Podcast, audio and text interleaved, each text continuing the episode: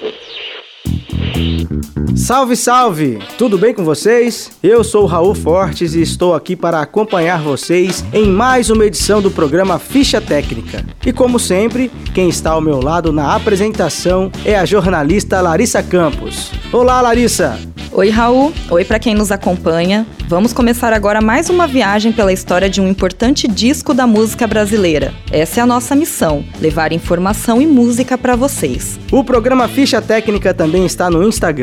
É só procurar por arroba programa Ficha Técnica, o perfil que nós usamos para divulgar as informações que você escuta por aqui e para divulgar outras informações também. E se você tiver alguma dica, sugestão, crítica ao programa, também pode mandar um e-mail para fichatecnicaprograma.gmail.com. É muito importante para a gente saber as impressões de vocês, afinal, a partir delas, podemos deixar o programa cada vez melhor. No programa de hoje, eu convido vocês a nos acompanharem e conhecerem um pouco mais sobre o disco Fruto Proibido, de 1975, gravado pela cantora Rita Lee, em parceria com a banda Tutti Frutti. Fruto Proibido é um disco histórico que marcou a história da Rita Lee e do rock and roll brasileiro. Esse é o tema do programa Ficha Técnica que começa agora.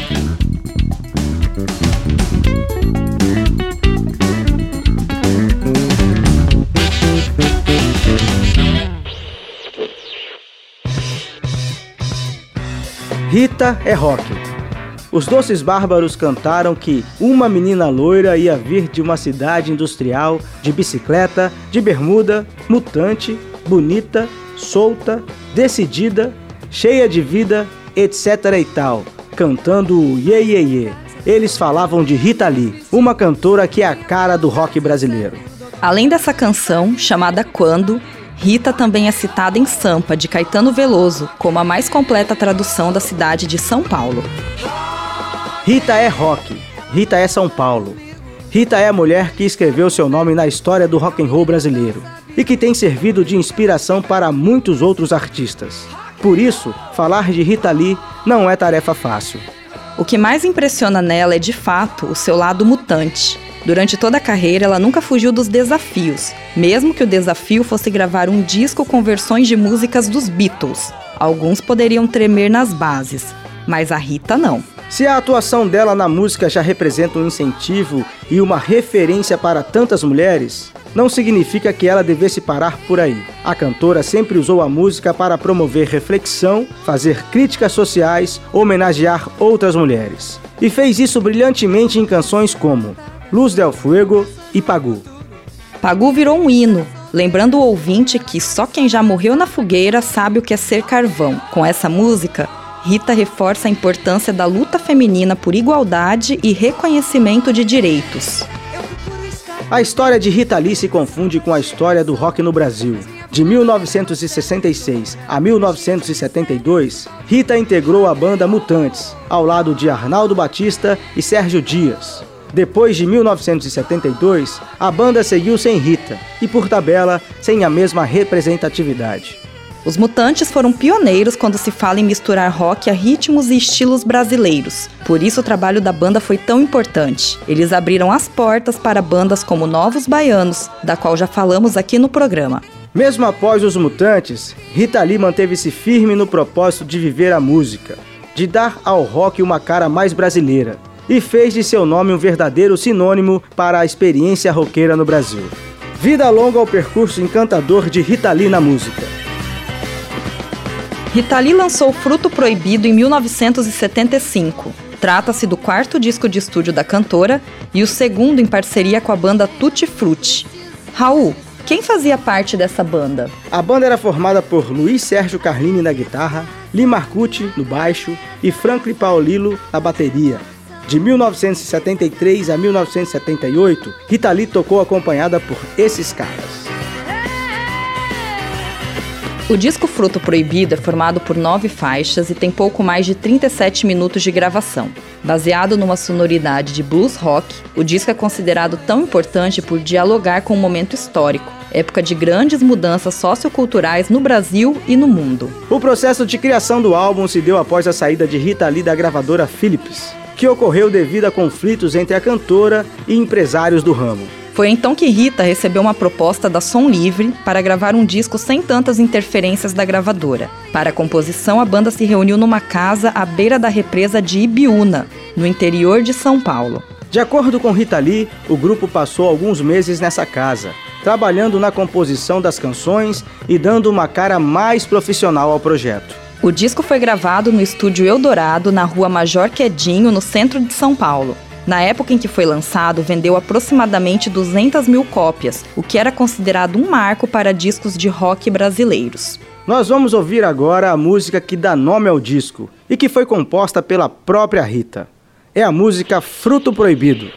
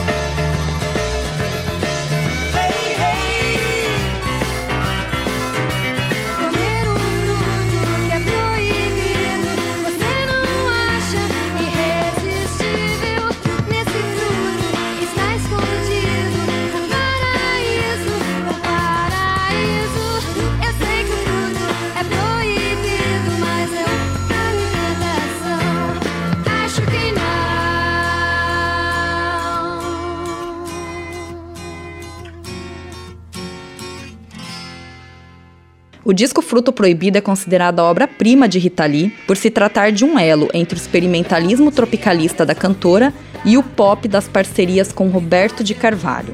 Fruto Proibido marca esse processo em que Rita se desligava do som mais experimental dos Mutantes, banda da qual fez parte, para seguir uma carreira mais voltada ao rock and roll. Luiz Sérgio Carlini foi um dos integrantes da banda Tutti Frutti, ele fez os arranjos do disco e também participou da composição da música Agora Só Falta Você, a segunda canção do lado A do disco.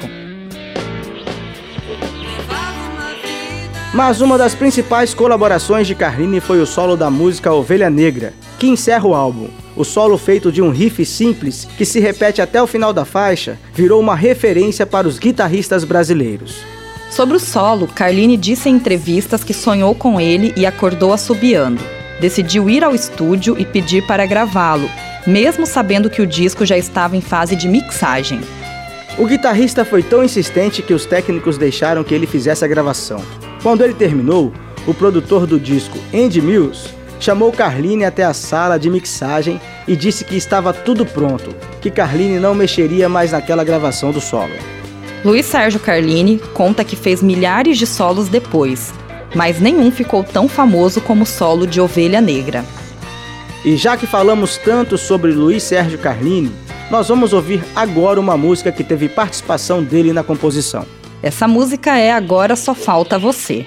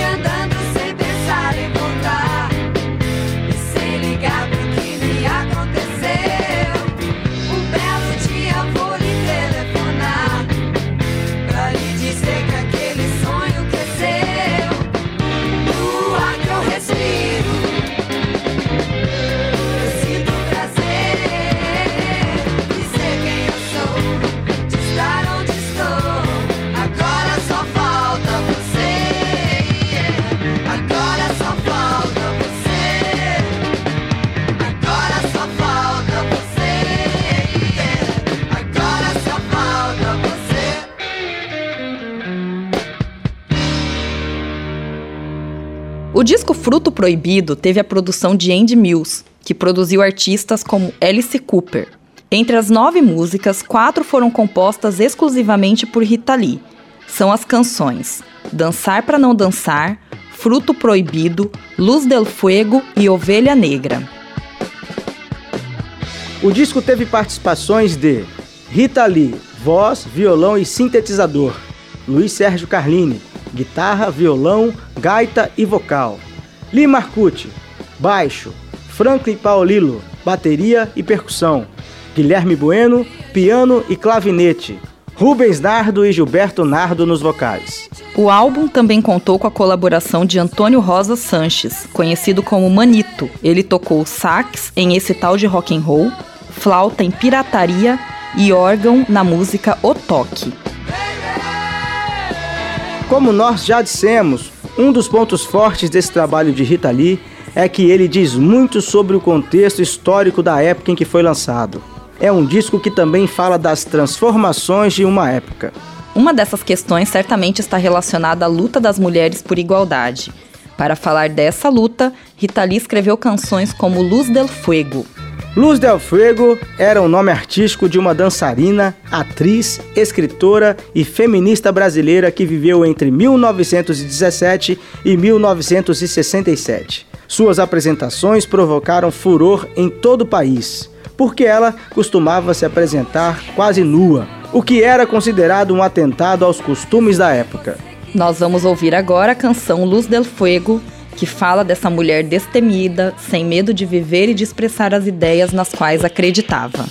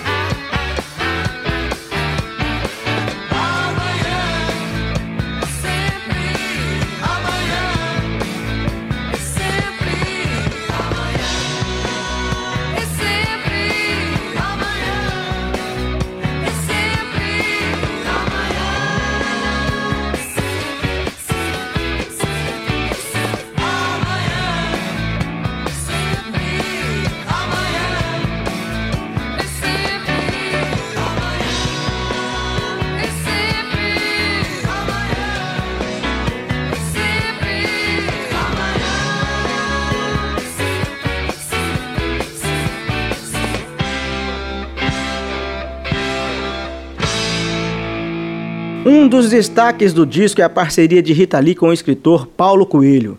Ele contribuiu em três faixas: esse tal de rock and roll, cartão postal e o toque. Esse tal de rock and roll traz o diálogo desesperado entre uma mãe e um médico. A mãe está preocupadíssima porque a filha só quer saber desse tal de rock and roll.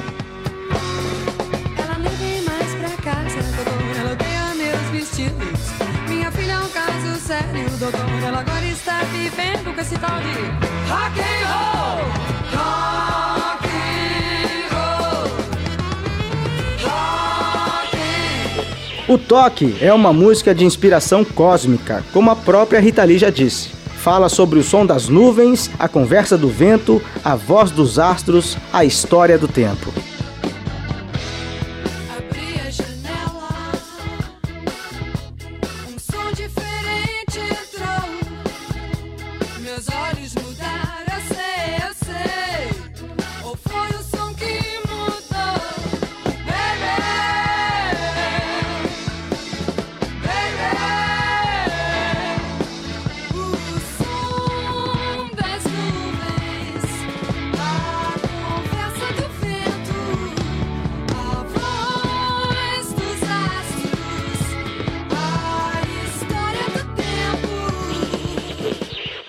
Já a música Cartão Postal fala sobre despedidas e a nossa necessidade de muitas vezes sofrer com elas. A letra diz: Para que sofrer com despedida, se quem parte não leva nem o sol nem as trevas? Cartão Postal de Rita Lee e Paulo Coelho é a música que nós vamos ouvir agora no programa Ficha Técnica.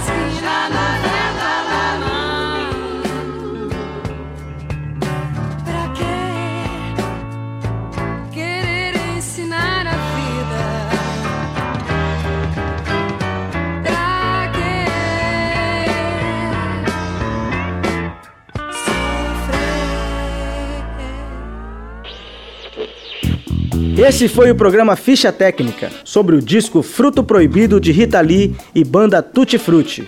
Em breve, o programa também estará disponível na internet, no site da Assembleia Legislativa de Mato Grosso. Lembrando que você pode nos acompanhar pelo Instagram, basta procurar por arroba programa Ficha Técnica. Nós também aguardamos os e-mails de vocês com sugestões de discos para serem tema do programa. A sua participação é muito importante. O nosso e-mail é fichatecnicaprograma.gmail.com nós voltamos na próxima semana, sempre às quintas-feiras, às 22 horas, com reprise aos sábados, às 15 horas. O programa Ficha Técnica faz parte da programação da Rádio Assembleia 89,5 FM. Trabalhos técnicos de Luciano Campbell, gerente da rádio Jaime Neto, secretária de comunicação Rosimeire Feufili. Até o nosso próximo programa.